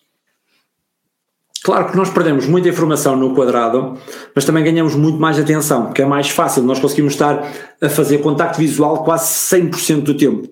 Agora, precisamos de saber o que é que nós devemos procurar neste mundo digital. Que pistas é que nós temos novas que não tínhamos antes? O fundo, onde as pessoas estão, onde estão sentadas, como é que elas têm a arrumação atrás, o que é, como é que elas controlam, e mesmo as expressões faciais é muito mais fácil de ver online, não é, neste mundo digital, do que propriamente frente a frente, porque não há distrações. Não é? A questão dos lábios. Há muitas pistas nos lábios que nós, agora até com as máscaras, nem conseguimos ver. Mas no mundo digital, elas estão lá. As mãos, a inclinação, o cabelo, as sobrancelhas, os olhos, as rugas, os fios, anéis. Há muita, muita informação. Nós é que pensamos muitas vezes que não há, mas as pistas estão todas lá. Faz muito sentido. Faz muito sentido. Eu adoro o tema. Para quem tiver curiosidade de ler o livro, já vem na 17 edição, portanto, isto só significa. 18 Já vem na já 17 passou eu comprei a para- 17 Não, não, mas já entrou na 18 Já vem na Tanto que o 18 livro, o novo livro que saiu, e aqui vou-me mostrar o interessante agora, o novo livro que saiu tem três semanas, já vai na terceira edição. Isto é absolutamente fantástico. É mesmo, e, e Porque- assim, eu ainda não, eu não sei- coisa, já agora Ana. se quiser dizer a diferença entre os dois livros, Digo, mas primeiro que dizer a origem dos dois livros. Estes livros são aqueles livros que eu queria ler quando era jovem, quando era mais novo. Toda a informação que está nestes livros é aquele livro que, quando eu me apaixonei por Sherlock Holmes, assim, onde é que eu posso ir buscar informação simples para o meu dia a dia, sem procurar um mundo académico, sem procurar eh, investigações, estudos. Há quem goste, atenção, há quem goste. Quer dizer, depois de lerem o livro, vocês podem procurar toda a investigação a seguir. Agora, este livro é para aquelas pessoas que querem usar este mundo não verbal para o seu dia a dia. Qual é a grande diferença? O primeiro é muito simples, é de uma linguagem muito intuitiva e é muito focado nos sinais do corpo. É aqui, no fundo, dissecar as, as várias zonas do corpo, dissecá-las, colocá-las em, em braços, pernas, eh, cabeça e depois, além de dissecar os gestos, o que é que eu faço? Vou colocar as pessoas em modo. eh, em modo. como é que eu ia dizer? Ambiente. Em modo ambiente, em modo contexto, que é numa entrevista de trabalho, como é que eu me devo comportar?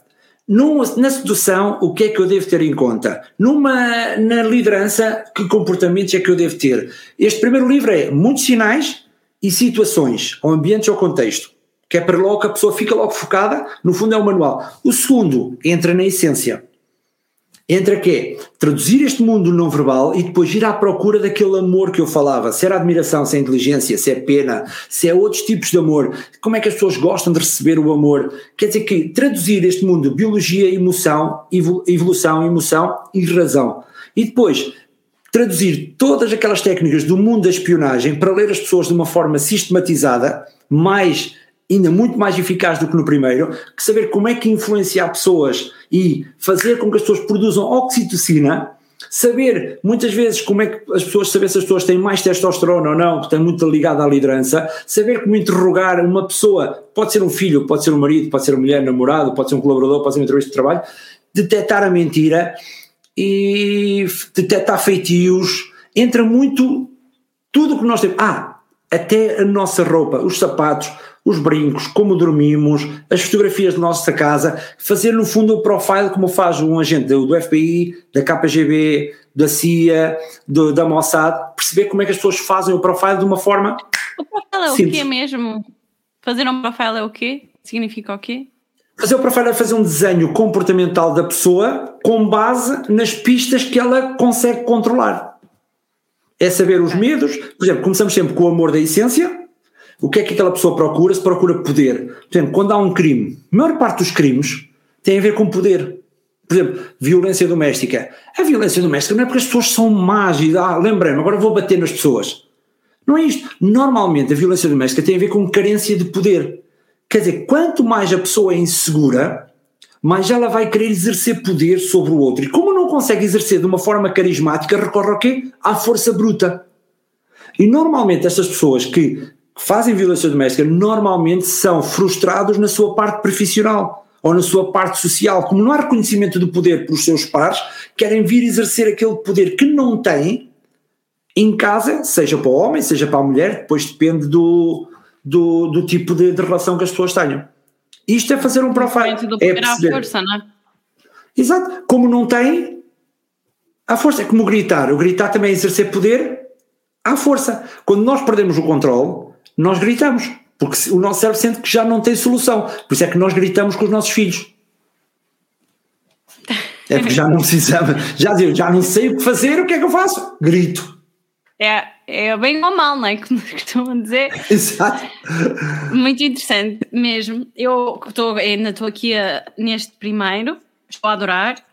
Estou, aliás, eu já, já dei por mim a falar com três ou quatro amigos das coisas que eu me consigo lembrar. Eu vi, já viste, se puseres os pés assim, assim, claro que depois lá está, e tu tem que ter muito mais conhecimento holístico, não pode ser só agora a pessoa meteu a mão para a esquerda e já significa, isso seria, lá está a bruxaria, não é? E não é disso que se trata, trata-se é, de tentar perceber melhor as emoções das outras pessoas e decifrar melhores comportamentos. Por isso, começar por este e depois ir para o, para o que está neste Sim, momento. O caminho, o caminho é mesmo esse. É.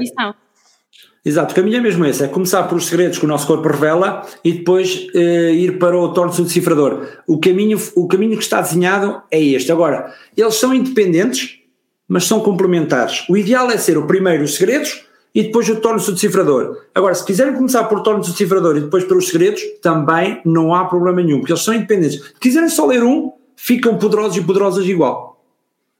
Fantástico. Agora eu vou, se me permite, recorrer aqui à minha escova da mente, que é um, um, livro muito mais modesto, mas de belas questões, e então entrar nesta fase da, da roleta de belas questões que eu gosto porque tem aqui um grau de imprevisibilidade e o objetivo então é fazer três questões com base na que calhar aleatoriamente e para isso pedia que dissesse o número de 30 a 150. 77. 77. 77. Que é o quase toda a gente escolhe. Pode passar uma, uma pergunta se, se não for adequada. Uh, ah, o que é que mais gosta que as outras pessoas reconheçam em si? Que as ajudo. Fantástico. Isto aqui é uma resposta breve. Mais um número? Uh, 33. 33. 33. 33. Ah, fogo, afinal não é, de, não é dos 30. Afinal é a partir dos 36. Peço desculpa. Pode ser o 36? não, Então, pode ser o 36, pode ser o Eu sou 36. mesmo distraída, já fiz isto várias vezes. Já, ai, afinal não é este número, mas não, não sei porque não, ainda não me ficou na memória. Qual é, qual é que é o número? 36. 36. Esta, esta é a última. Esta é a última bela questão da assinatura. Eu vou fazê-la, de certeza. Pode ser outro número? Pode. Então, eh, 99. 99. Ok, 99. Esta está parecida com uma que eu fiz hoje. Que linha separa a sua autoaceitação da vontade de conquistar mais na vida? Pode repetir a pergunta, só para, para ver se eu compreendi bem. Que linha separa a, a autoaceitação da vontade de conquistar mais na vida? Aqui a, auto, a autoaceitação, aqui é primeiro criar aqui o termo comum, que é que é a, auto, a autoaceitação. E, e eu, aqui a questão é: se eu me aceito é como eu sou, é isto que quer dizer autoaceitação? Sim, sim, sim. É, no fundo, o que é que separa aquilo que é nós aceitamos como somos e, e gostamos disso e ao mesmo tempo queremos mais? O que é que. Não sei se que linha separa é a melhor questão, mas no fundo é Não o separa. é o Eu acho que nem há- outro. Ou o que é que Não há- liga, acho se que não calhar? há. Se calhar, exato, aqui a questão é: quanto mais eu aceitar aquilo que eu sou, menos eu preciso do amor dos outros. E muitas vezes as pessoas não atingem aquilo que querem porque estão dependentes do amor do outro. Quando o outro diz tu não és bom, tu és feio, tu és mau, tu não és inteligente, quer dizer, quando eu dependo, quando eu não me aceito e começo a acreditar mais nos outros do que acredito naquilo que eu sou, não tem a ver com vaidade, não tem a ver com egocentrismo, nós temos que ser realistas, não é? Porque vê-se a crítica destrutiva ou construtiva, mas as pessoas que são dependentes do amor do outro normalmente têm muito mais dificuldade em alcançar os seus sonhos. Porquê? Porque os outros também não gostam muitas vezes de nos ver crescer. E isto aqui é, é muito. Quando nós somos mais fraquinhos, toda a gente nos ajuda, mas quando começamos a ultrapassar, as pessoas já começam a ter mais dificuldade em ajudar. E aqui a questão: se nós não confiamos em nós, se nós não confiamos nas nossas capacidades, nas nossas competências, na nossa paixão, tudo é mais desafiante. Eu costumo dizer uma coisa muito simples: eu não preciso de amor, eu gosto de amor. Quer dizer que eu não preciso que ninguém me dê amor. Agora, se me derem amor, venha, é bem-vindo. Agora, eu estar dependente do amor do outro, muitos líderes falham porque dependem deste amor. Porque por isso é que têm dificuldades em, em dizer não faças isto, têm dificuldades em fazer críticas construtivas, têm dificuldades até em repreender. Quem diz líderes diz pais e mães. Quando nós dependemos do amor do outro, tudo fica mais difícil. Por isso, gostem de amor, mas não precisem de amor. Fantástico. Fantástico. Obrigado. Eu não estava nada à espera de ouvir tanto em amor, eh, do- do- falar tanto Porque a minha formação é toda amor. A minha, a minha formação é uma, toda amor. exploração para mim. É Porque o amor é a força da vida. O amor é a força da vida. E a tradução, e nós conseguimos, porque o amor, normalmente, como é que nós explicamos o amor? Quando eu pergunto às pessoas, explica-me o que é que é amor, as pessoas começam a divagar. Ah, Completamente. lá, lá, lá, lá, lá, lá, lá, lá, lá. E eu traduzo esta questão do amor porque é isto que nos mexe, é isto que nos faz vencer, é isto que nos faz falhar. E todo este mundo não verbal vai-me? Vai-me identificar o amor da pessoa. E quando eu sei o amor da pessoa, eu consigo falar com a essência dela, eu consigo ajudá-la, eu consigo perceber porque é que ela está triste, porque é que ela está em depressão, porque é que ela vai conquistar, porque é que ela tem mais sucesso, quais são os desafios que ela tem, porque tem tudo a ver com o nosso amor. Isto já dava um, um título para um livro, Decifrar o Amor. Uh. é o próximo, é o próximo, é o próximo. Eu acho que podia ser o próximo. Então, só mais uma questão de imprevisibilidade. O número então eu digo 36 113. de... É isso, 113. 113. 36, não posso esquecer. 36. 113. 113. Quais são os recursos que tem ao seu dispor que mais o ajudam a chegar onde quer na vida? Amor. É amor. É amor. É assim, eu sou o resultado das relações que eu tenho. E as relações que eu tenho, as relações que eu tenho são de amor. E eu procuro relações de amor e as pessoas quando me procuram é também amor. E tudo que não seja amor, eu não quero. Não quero, não preciso e não me apetece. E uma questão, minha fonte de amor é a minha mulher.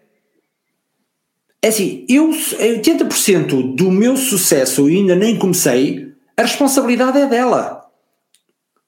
A questão é que 20% sou eu, 80% é ela. E tudo isto pela força que ela tem, por poder que ela tem, pela forma de ver as coisas que ela tem, pela forma de trabalhar em amor que ela tem. E quando eu muitas vezes fraquejei, quando muitas vezes me apeteceu desistir, quando muitas vezes me apeteceu mandar tudo à merda, ela só dizia assim: Eu amo-te, vai-te deitar, amanhã falamos. É isto, isto, este amor, este, esta parceria, este estar, é que faz ultrapassar tudo, porque não, há momentos menos bons. Todos nós passamos por momentos menos bons, todos passamos por momentos às vezes muito desafiantes. Agora a questão é, onde é que nós queremos estar? Se queremos estar em dor ou se queremos estar em amor? E eu prefiro estar em amor quando eu não estou. Felizmente tenho relações que me ajudam a, a sair da dor para o amor e não transformar a dor em sofrimento. Porque as pessoas muitas vezes estão em sofrimento, não estão em dor. E aqui, se nós não temos boas relações, a dor transforma-se em sofrimento e o sofrimento pesa muito mais que a dor. Por Basicamente, isso, nós não controlamos a dor, mas controlamos o sofrimento. É isso? Exatamente. Porque a dor, o sofrimento é a dor durante muito tempo. Claro que nós podemos ter dor na altura, mas nós temos que gerir essa dor de forma a não se torne sofrimento. Não se torne a nossa força não se torna o nosso objetivo. Claro que eu digo, é desafiante, mas só que é possível. Eu dou exemplo, por exemplo, alguém, alguém morre, alguém querido morre, é dor. É assim, quem gosta, é impossível nós controlarmos essa dor, é impossível. Agora, dor e sofrimento é diferente. Claro, nós podemos transformar essa dor em saudade, recordar os momentos bons, recordar o que é que passámos, recordar o que é que eu contribuí. Será que eu disse por exemplo, há pessoas que se arrependem porque nunca disseram amo-te à pessoa e depois quando morrem é que se lembram de dizer amo-te e essas coisas todas, não é? Agora, quando nós vivemos em amor, a pessoa pode morrer, ok, e nós, ok, é bom, passei bons tempos, passamos bons tempos, não a tenho agora, ok, mas é bom, foi bom. Do que estar ali em sofrimento que é, não tenho, não tenho, não tenho, não tenho, o que não resolve nada. Agora, claro, isto é fácil? Não. não. É simples? É. Gostei muito de uma dica que deu na entrevista que era 15 minutos para, para festejar, 15 minutos para sofrer. Exato, no fundo é isto que é, nós temos 15 minutos, tanto para festejar como para sofrer. Que é, ok, quando tudo corre bem, uau, 15 minutos festejem à grande, desbundem à grande. Diga? Pode ser um bocadinho mais, uma hora. Não, não, não 15 minutos é suficiente. 15 minutos é suficiente. 15 minutos é suficiente.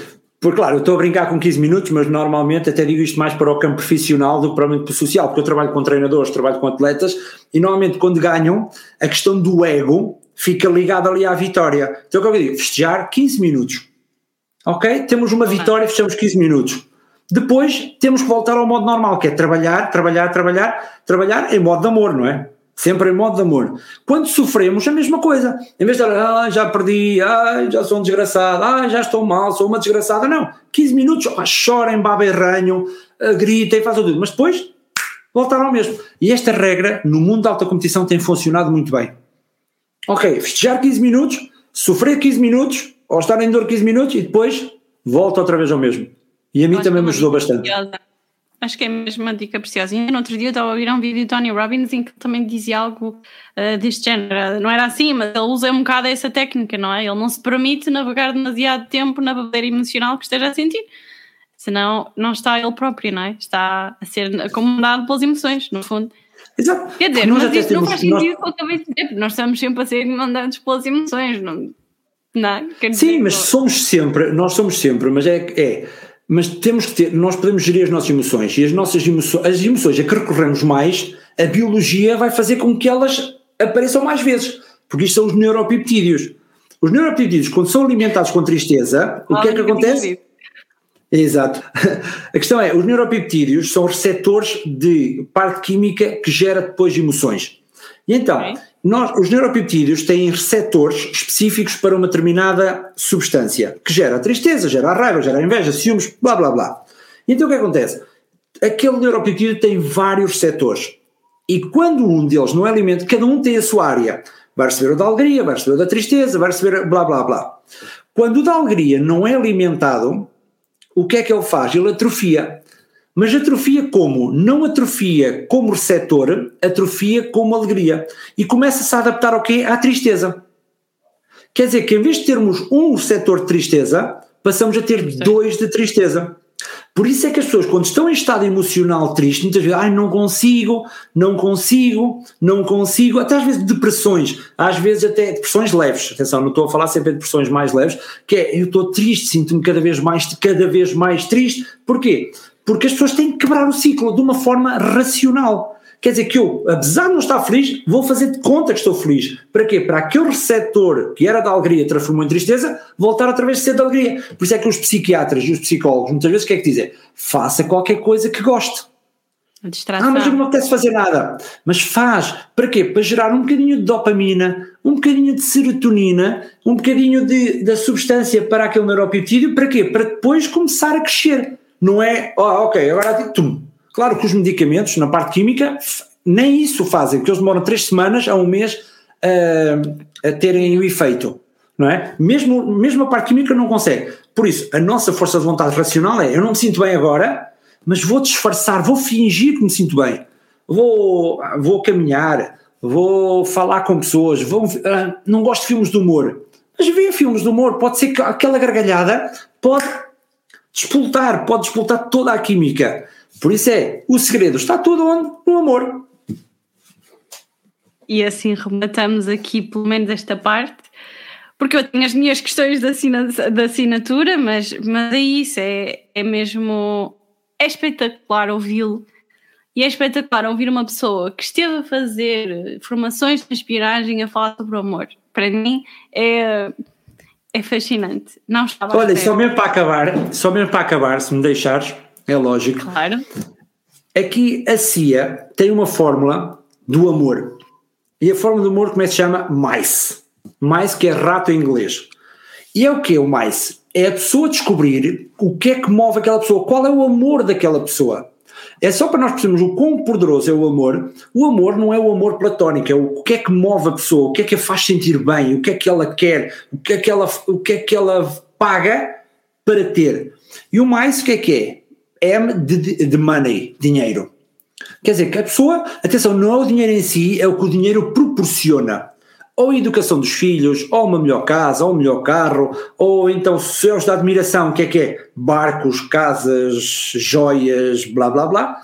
A primeira é dinheiro. A segunda é ideologia, que é o M de dinheiro, money, e o I de ideologia, que é quando eu me identifico com uma causa, quando eu me identifico com uma religião, quando eu me identifico com um grupo de pessoas, quer dizer que as pessoas mexem-se por o amor do grupo. Ideologia.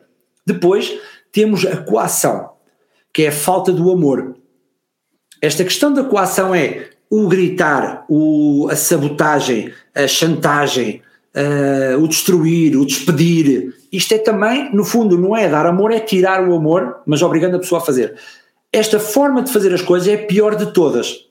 A coação resulta dá mais crime, não? Exato. Aqui coação não, mas até a nível de influência, por exemplo, como espião, quero que alguém vá descobrir um segredo qualquer. Eu digo, olha, tenho aqui umas fotografias tuas em situações menos boas, ou me fazes isto, ou então eu dou as fotografias ao teu marido ou à tua mulher. E a pessoa faz.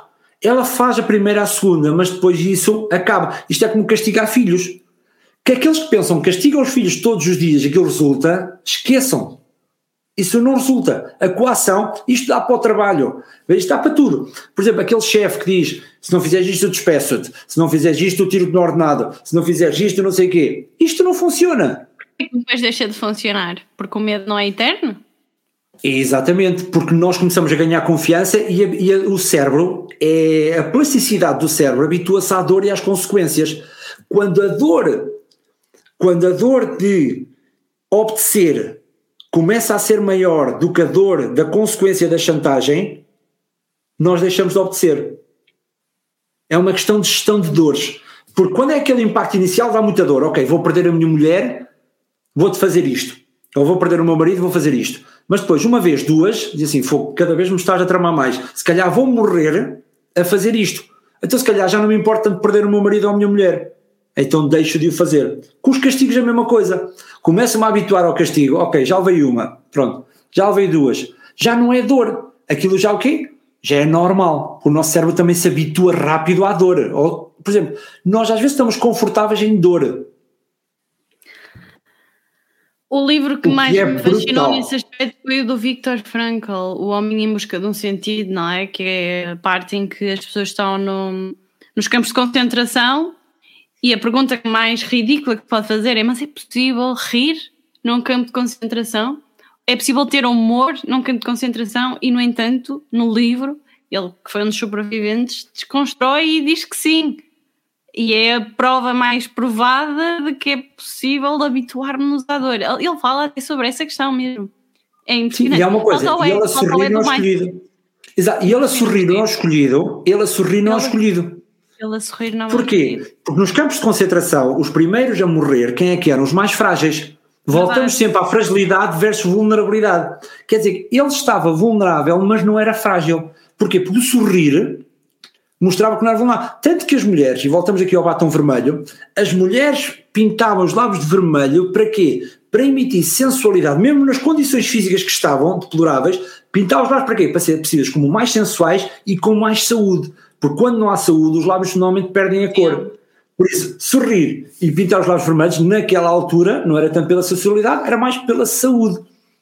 Isto aqui é. Está tudo ligado. Daí não conseguimos criar pontos assim fora de todo este comportamento. E o E, ego. Hum. Hum. E esta é a mais utilizada pelos agentes da espionagem. Ego. ego. Alimentar o ego da pessoa que é, ei, tu és o maior, pois sou. Ei, tu vais ser melhor, pois vou. Ai, tu vais ser o que vais salvar toda a pátria. Pai, vou sim senhora.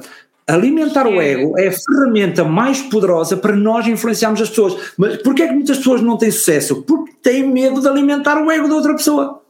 Ah, ele vai ser melhor que eu, vai ser pior que eu, não. Ah, és bonita. Uau! Ah, és a maior. Uau! Vocês ganham muito mais alimentando o ego de outra pessoa do que, do que estarem a criar uma guerra de egos. Guerra de egos é insegurança. E o ego, no fundo, é o amor. Quer dizer, quando nós descobrimos o amor, descobrimos o ego. Espetacular. Espetacular. Ainda não tinha, não sei se está no livro ou não, mas ainda não tinha chegado a esta parte mais. Está neste. Uma aula. Ah, ok. Está no está segundo. Torna-se um decifrador de pessoas. Isto é uma Exato. autêntica aula, estou, estou mesmo a adorar. E, e, e, agradecer o entusiasmo e, e, já estamos aqui com um episódio longo, mas eu acho que vale mesmo a pena. É uma oportunidade única. Obrigado. Agora eu tenho, eu tenho duas questões que faço sempre a todos os convidados. A primeira é qual é a coisa de que mais te orgulha? Da minha família. E a segunda é quem foi a pessoa que mudou a sua vida? A minha mulher. Já falámos sobre isso. O truque de vai, vai te deitar quando a pessoa está quase a deitar Ela a é... ao chão. É espetacular. Sim. Muito obrigada. Obrigado. Há alguma coisa que ficou que, que falta ser dita? Que eu me recordo, não, a não ser para elogiar a minha mulher outra vez. De, de resto, de resto penso que não, não falta mais nada. Muito obrigada, Alexandre. Estou Obrigado, eu. mesmo, mesmo feliz porque hum, estou a falar com um autor que estou a ler, isto não é todos os dias que acontece. E, Olha, e hoje também estou orgulhoso, porque também estou a falar com uma leitora, por isso estamos, o sentimento é recíproco. Muito obrigado. Muito obrigada. E espero que quem nos está a ouvir ou a ver, porque vai ficar também disponível no YouTube esta conversa, fica aqui o convite para nos darem feedback, o que é que acharam, questões tenham ficado. Já agora, eu vou colocar nas notas, seja no YouTube, seja no podcast de, de, dos livros, do onde podem encontrar o Alexandre Monteiro, mas de qualquer das formas é fácil decifrar pessoas. Se for no Google, aparece em primeiro lugar, se for no Instagram, aparece em primeiro lugar, portanto, decifrar pessoas.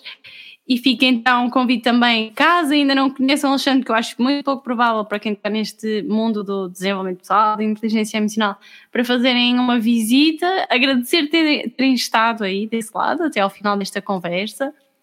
E já agora pedir para que, se gostaram, que façam um rating no iTunes, se tiverem, ou seja, no, no, canal que estiverem a ouvir, não é canal, na plataforma, seja no Google Podcast, porque ajuda a que depois este conteúdo seja distribuído para mais pessoas e eu fico muito, muito grata. E já sabem, quanto a nós, vemo-nos, ou melhor, ouvimos-nos no próximo episódio. Obrigada e até breve. Obrigada. Vocês... Sentido da vida, retorcida. Eu vou conseguir sim ou não. mente, tens tudo na tua mão. Sempre a divagar, onde é que eu vou parar? Isso é uma bela, isso é uma bela, isso é uma bela questão.